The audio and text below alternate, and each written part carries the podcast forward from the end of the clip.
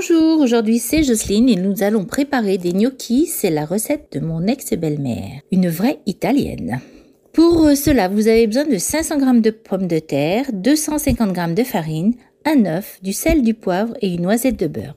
Vous allez d'abord faire cuire les pommes de terre avec leur peau dans l'eau salée environ 30 minutes jusqu'à ce qu'elles soient bien tendres.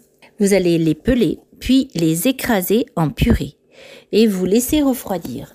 Sur un plan de travail fariné, vous allez former un puits avec la purée. Vous allez déposer au centre l'œuf, le sel, le poivre et une partie de la farine.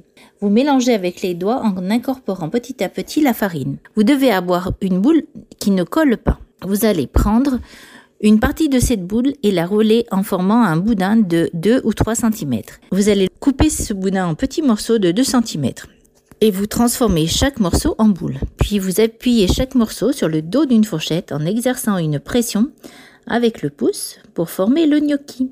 Vous les disposez sur un torchon pour les faire un peu sécher. Vous allez faire bouillir une grande quantité d'eau salée et y plonger les gnocchis délicatement. Ils sont cuits quand ils remontent à la surface. Il faut environ 2 ou 3 minutes.